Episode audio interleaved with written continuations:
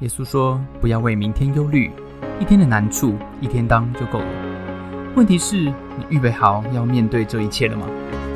欢迎和守愚一起得着能力，一起升起美好的小太阳，一起早安。Oh my God！今天这个 BBC 新闻讲到一则印度的新闻，这个老人家好叫做夏姆夏兰啊呃呃内吉啊，这个呃不好发音啊，这个他是印度呃这个非常非常特别的人。在印度的呃，他今年一百零五岁哈，在在今年的十一月五号刚刚过世。这个内吉是印度民主选举当中，在印度开始民主选举投下印度天下第一票的首投者，第一个投票人。印度呢，在脱离英国之后独立的时候，在一九五二年的二月举行了第一次的选举。那这个内吉老先生哈，他他他那时候住在这个。啊，叫做喜马街尔邦，那是他们的一个一个一个省份一个地区，在二三月的冬天，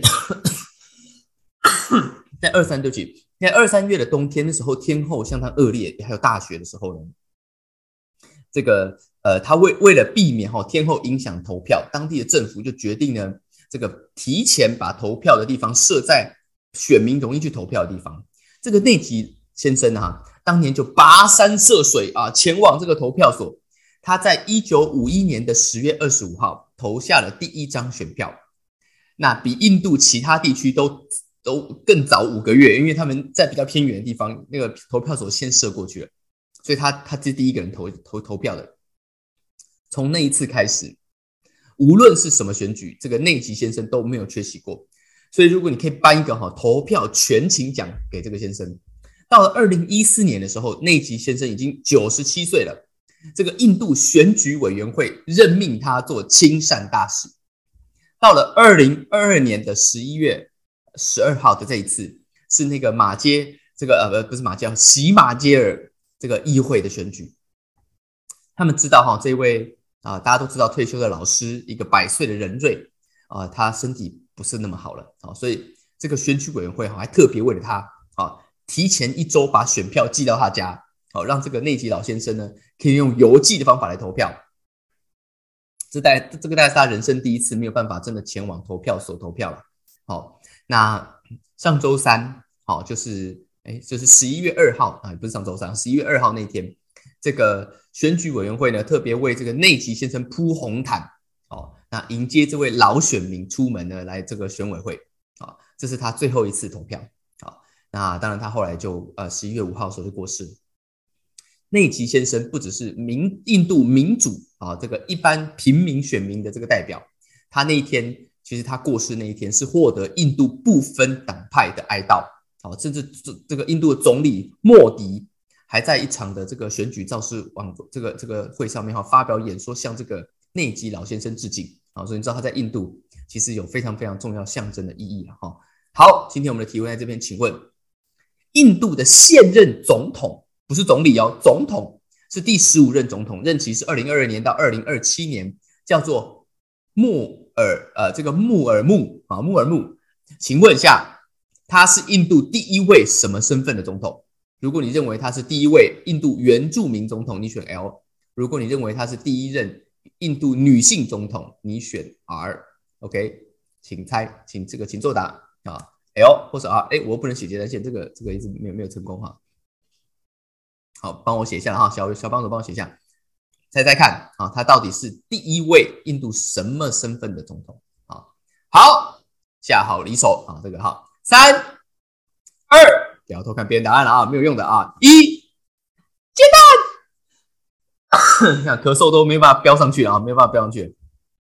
好，那我们来公布答案一下，答案是他是第一位印度原住民身份的总统。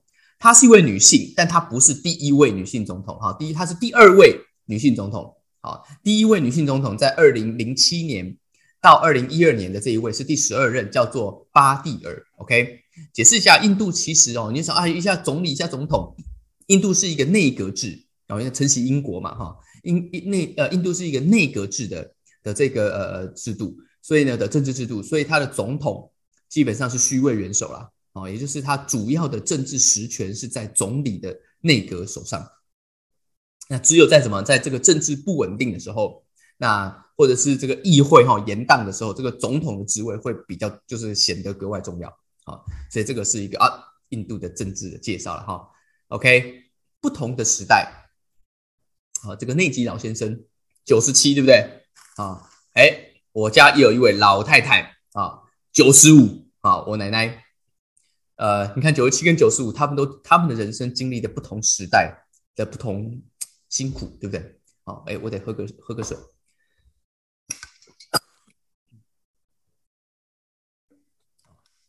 不同时代呢有不同的辛苦。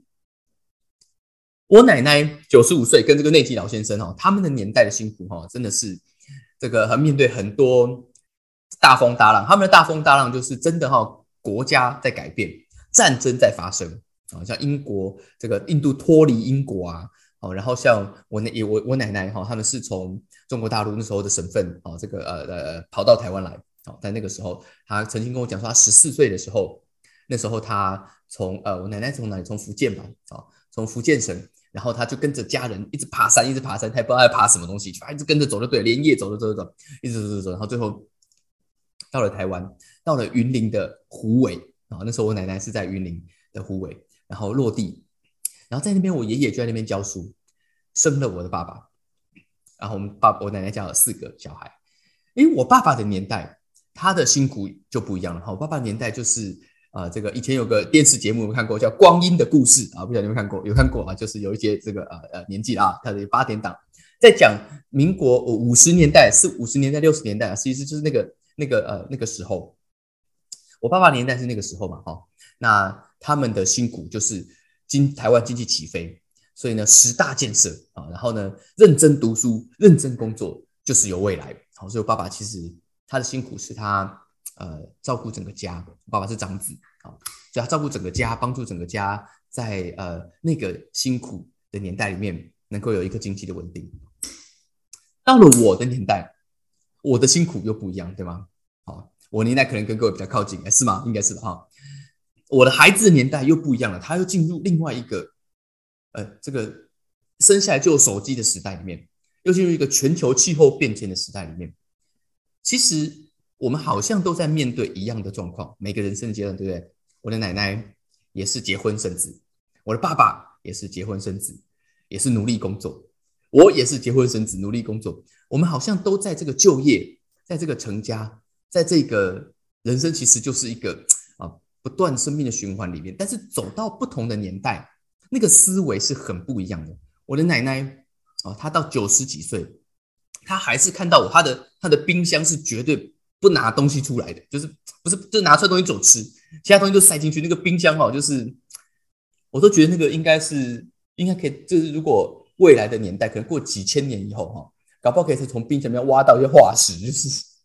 就是我奶奶的冰箱好多，我都啊每次都看的，我都觉得拜托奶奶啊，这个求求你了啊，让我帮你清一下。哎，不行，这个东西是可以吃的啊，这个这个这个没有坏掉啊，这个我说这个过期都过了五年了，他说这哪都是可以吃啊，不信你你我给你吃啊，我不要不要不要，谢谢啊，这个想法很不一样，对不对？好，到了到了我的我的年代，到了我孩子的年代，真的很多东西不一样了，在不同的时空下面，同样的东西。你会面对不一样的想法，会有不一样的挑战跟不一样的考验。使徒彼得在写到这一群跟随耶稣的人，他们进到了在他们的时代也有不一样的考验，特别是对他们而言，他们人生迁徙到了一个新的地方，什么地方？就是从一个只眼睛看得到的世界，进到一个眼睛看不见天国的世界里面。耶稣说：“我的国不属于这地上的国。”但是你我们还住在地上的国啊，对不对？它同时间存在，在这个过程当中就会遇到考验了。跟随耶稣，在这个世界会遇到一些考验，你有没有遇过啊？如果我们当中有人是基督徒的话，没有的话，你可以听听啊，我们的痛苦啊。呃，我遇到过一些很实在的考验哈，就是在我当兵的时候啊，当兵呢对我来讲是一个要这样讲很恐怖的冲击，但是其实呃，我过了一阵子我也习惯了嘛，对不对？好，那。在我的军队里面，在我的那个连队哦，我在海军陆战队那个连队里面，我是很特别的一个人啊，因为呢，我带我我的我带了一本圣经啊到这个军队里面去啊，平常偶尔真的人生苦闷的时候，还是要看一下啊，要看还是看一下。那在这个过程当中，我会祷告啊，所以我的朋友从小都会给我取一个绰号啊。我不晓得你有没有被取过，我们当中的基督徒就会叫我阿门阿门啊。这个我也我老实讲，我也没有天天在那边阿门阿门，走路在那边阿门，我也没有啊，对不对？但是我祷告最后都阿门一下，对不对？所以他这个同同袍哈，都会叫你叫我阿门阿门啊。这个呢也不叫我名字，真的很烦哈。那我们军队在这个呃休假的时候，很多同袍呢就会出去啊，这都是男生嘛，对不对？那我特别进到军队，我才发现那个人生的经历是有的很不一样。嗯，军队里面很多我遇到的朋友哈，他的他的求学的过程跟我是很不一样的。有的人就只有小学毕业，有人只有国中毕业，然后有的人是呃比较是呃。草根性很强，在那个休假的时候，有一次我就记得我在这个呃是收假了哈，我在这个呃寝室里面就在收东西，然后准备着装啊，要准备要要准备要去这个集合，还没有开始的时候，大家在那边聊天，那边聊天，我就走过去的时候，我就听他们在聊一些事情，我就听到说哦，那个我我我我这个我休假的时候啊，我就去我就去找那个啊去哪里哪里找了谁谁谁，然后怎样怎样怎样，哎。然后发生什么事？什么事？什么事？讲到我的时候，我走进来的时候，他说：“哎，阿门来了，阿门来了，我们不讲这个了，我们不讲这个。”他们在讲什么？他们在讲他们休假的时候去的一些情色场所啊，这些这些同袍。我来他就不讲了，他就说他就不讲。啊，阿门来了，我们不要讲这个啊，阿门这个啊，Holy Holy 啊，他就不讲这个了啊。所以在我的那个圈子里面，其实老实讲，我跟这些人，我这些同胞，我们没有办法，我们并没有办法真的完全融入，因为我跟他。们去不一样的地方啊。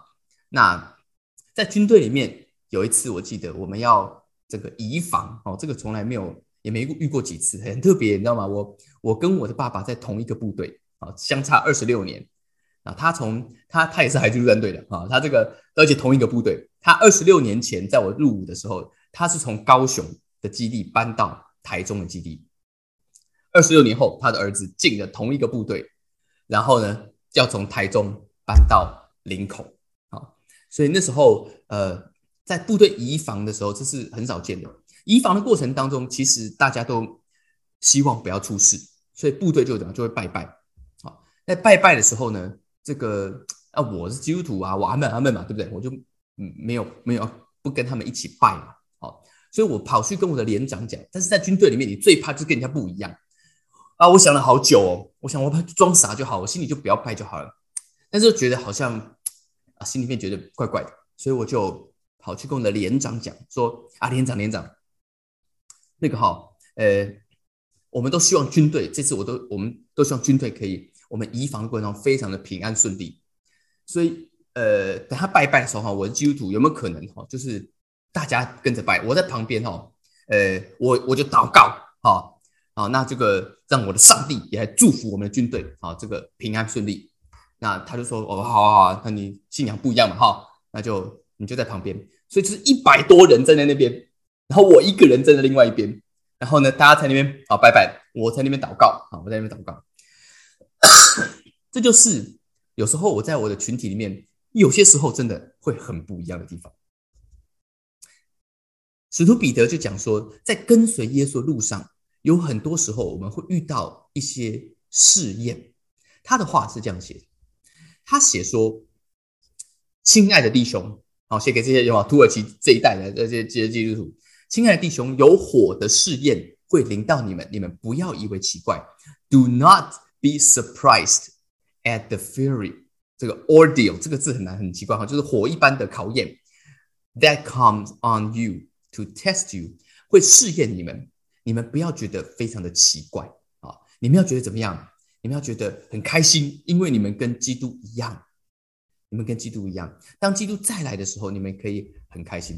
在这个世界上，哈，我们会遇到，如果你是呃，我们会遇到一个很大的啊特点，就是有些时候，我们当你的想法跟观念不一样的时候，你们会遇到冲突。冲突这件事情啊，我们解释一下。我最近在上一个这个呃人格人格特质的课，哈，我我在教这个人格特质的课，讲到也讲到一样的事情。冲突是什么？冲突是差异加上人性的黑暗面。当这两件事情发生的时候，你就会有冲突。那人性的黑暗面是没有办法避免的，对不对？啊，没有办法避免，就是我们人生下来，人就是内心会有一个啊小小的黑暗啊。那从基督徒耶稣的角度告诉说，这叫做罪啊。不过啊，如果你不是基督徒，那也不用用罪这个字来形容它，就是人性的黑暗面也可以。当这两件事同时发生的时候，就会产生冲突。不同的价值系统就是不同的差异，不同的价值系统是不同的差异。那你会面对什么样的冲突？为什么彼得说有一种火一般的考验呢？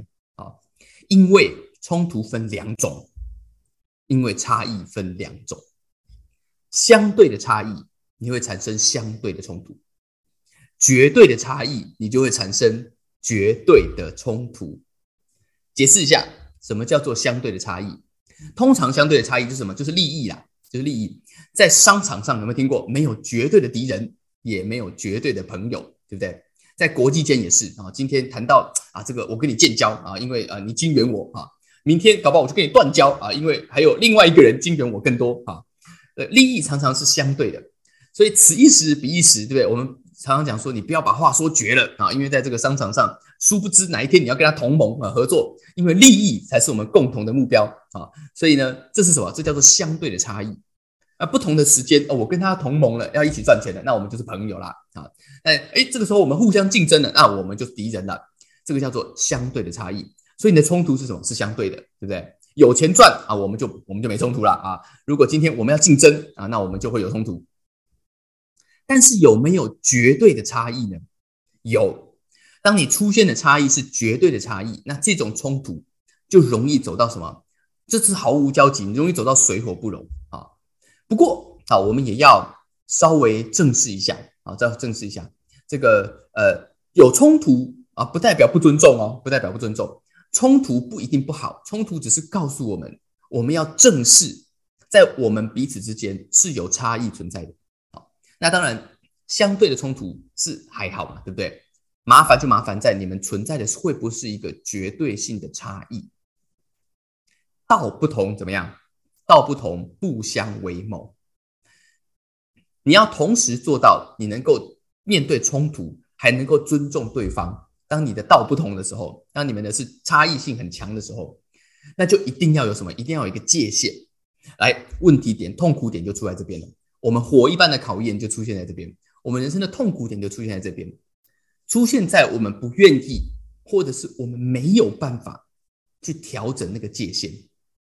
当你的差异出现绝对性差异的时候，当你道不同，你还硬要一起谋啊，或者是当你理念不同，你还要硬要一起创业；当你人生方向完全不一样，你还硬要一起结婚啊成家，那这个时候你就要吃苦了啊，因为你的冲突，当你没有办法调整那个界限的时候，你必然会一直存在，一直存在。彼得就告诉我们啊，这个对这些基督徒讲说。基督徒在这个世界上，你存在某一个程度有绝对性的差异。这个差异是什么？这个差异就是你对于这个世界到底谁才是真正的上帝，谁才是真正的拯救这件事情，你看法是不一样的。彼得说：“因为这件事情在这个世界上，如果你是因为这件事情在这个世界上受苦，那你是有福的。为什么？因为你跟耶稣一样的想法。”这就证明了这一个绝对性的差异真的存在在你身上，你真的是相信你是跟随耶稣的，所以从耶稣的角度来看，你因为他你会走进那个绝对的天国里面，是不是你一定会在这个世界上遇到这样子的冲突，也是不一定的，因为这个世界上也不是所有地方都会在这件事情上面跟你有绝对性界限的冲突跟差异，有些地方也很欢迎你啊，你想要信耶稣就信耶稣，但有些地方不行，他会。他非常痛恨你信耶稣，因为他觉得这个是跟他们啊，比如说这个伊斯兰国教里面，这个是完全的不准的。好，那如果你活在那边，那你要跟随耶稣，你就会怎么样？你就会受一定程度的苦了。好，所以这是我们会遇到的困难。但彼得讲了一件事情，提醒我们，对我们人生非常重要。因为大部分的时候，我们遇到什么？我们遇到的冲突其实不绝对是这个样子的。他讲到说什么？他讲到说啊，但是你们有一种苦，你们不要吃，什么苦？你们不要因为杀人、偷窃、作恶跟好管闲事受苦啊！有些事情呢，根本这就是什么？这就是叫做罪有应得，就是你明明就做错事情了，这个不叫吃苦啊，这个叫做你呃你应该的啊，你应该要接受处罚啊。你没有读书啊，你就是成绩就是不会考好。你一直这个呃呃不好好早点早点睡，你就是早上起不来啊。这个不叫做这个呃你偷懒，你工作就是做不好，这个不叫受苦，好不好？这个不叫受。特别他讲了一个叫做好管闲事啊，你没事不要一直去啊很鸡婆去管一些啊也不是你该管的事啊。讲的意思就是你超越了你的角色应该做的事情。那个不是你的角色该做的事情，你就硬要去管。你不是警察，就要出去指挥交通啊！这个就是很，然后你因为这样子跟人家吵起来啊，那这样子这个这些苦是不必要吃的。讲到基督徒，他特别还提了一件事情：当你面对这种苦的时候，我们还要啊，基督徒你还要知道，不基督徒跟你没关系哈，就是怎么样？彼得说，审判是从上帝的家开始。换句话说，这位有绝对性权柄的上帝，他特别啊。会对他的百姓，特别他照顾的基督徒们，你做坏事一定会被抓到。好，这是我后来发现的事情。当你跟了跟了耶稣以后，你做坏事你一定会被抓到。好，所以你千万不要做坏事。为什么？因为上帝他就会抓你啊，他会抓你。他平常刻意要抓你，因为怎么样？因为他希望你跟随耶稣，所以他一定会怎么样？他一定会清理门户，好不好？今天早上送给大家这句话，祝福我们啊！今天早上能够在呃。呃，人生的里面找到一个美好的盼望。苦，如果你吃的理所当然，你是真的面对差异，这个叫考验。考验这个是绝对，是不是你绝对的想法？如果你苦吃的是罪有应得，这就是只是傻眼而已，好不好？所以千万不要啊去吃那些罪有应得的苦啊。如果这是你真正相信的，那你是面对考验，那这个苦可以接受。好，今天早上呃，我们一起来祷告。好，如果你正在面对一些的困难、一些的冲突，你需要上帝的恩典，你可以跟我一起开声祷告。如果你正在某一些跟随耶稣，因为这件事情而吃苦的路上，我要为你祷告，希望上帝给你够用的恩典，走在那个你所坚持的价值当中。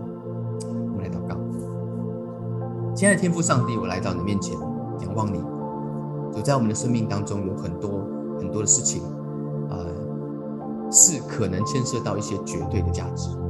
特别在跟随你的路上，主，我们跟这个呃跟呃跟这个世界很多的想法是不一样的。主，我祷告，我们会在这一些需要坚持的时候，有够用的勇气，有够用的智慧，可以尊重，也可以取得谅解。即便在某些特殊的环境下不容易，主，我们可以不放弃。但主，我祷告，你帮助我们在生活里面活得有智慧，可以不吃那些罪有应得的苦。可以成为一个有智慧、有美好见证的人。